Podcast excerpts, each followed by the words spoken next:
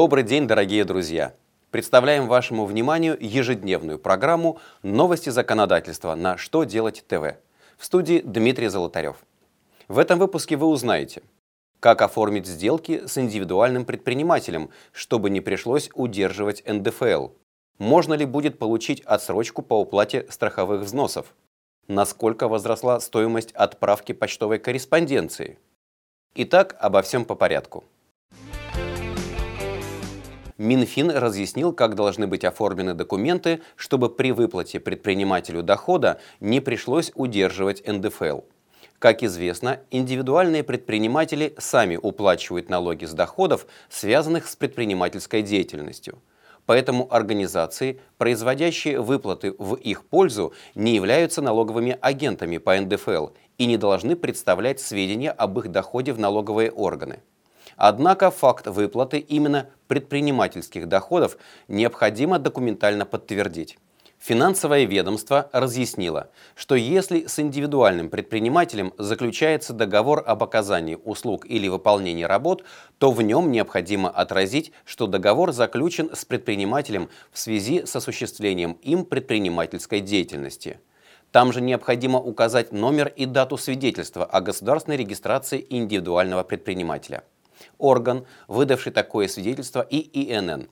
В том случае, если компания приобретает у индивидуального предпринимателя товары или услуги за наличный расчет, то для подтверждения предпринимательского дохода достаточно кассового чека.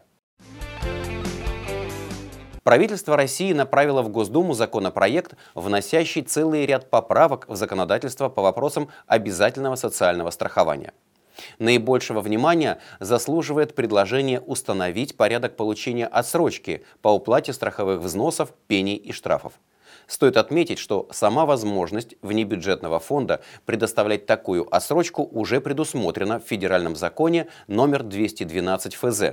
Однако конкретный механизм ее реализации не установлен – Согласно законопроекту, отсрочка по уплате страховых взносов может быть предоставлена плательщику не более чем на один год. При этом должны быть основания полагать, что в течение отведенного срока у организации появятся соответствующие средства. Также предлагается установить закрытый перечень оснований предоставления отсрочки. С апреля увеличены тарифы на услуги по пересылке по почте писем, бандеролей и почтовых карточек.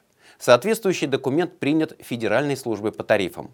Стоимость отправки почтовой корреспонденции вырастет в среднем на 12,5%. Цена на отправку почтовых карточек, писем и бандеролей увеличится в среднем на 5%. Как утверждают в ведомстве, основанием для подорожания стало увеличение затрат оператора, обусловленное инфляцией, необходимость доведения тарифов на регулируемые услуги в связи до уровня, обеспечивающего компенсацию экономически обоснованных затрат, а также возможность модернизации сети почтовой связи. На этом у меня все.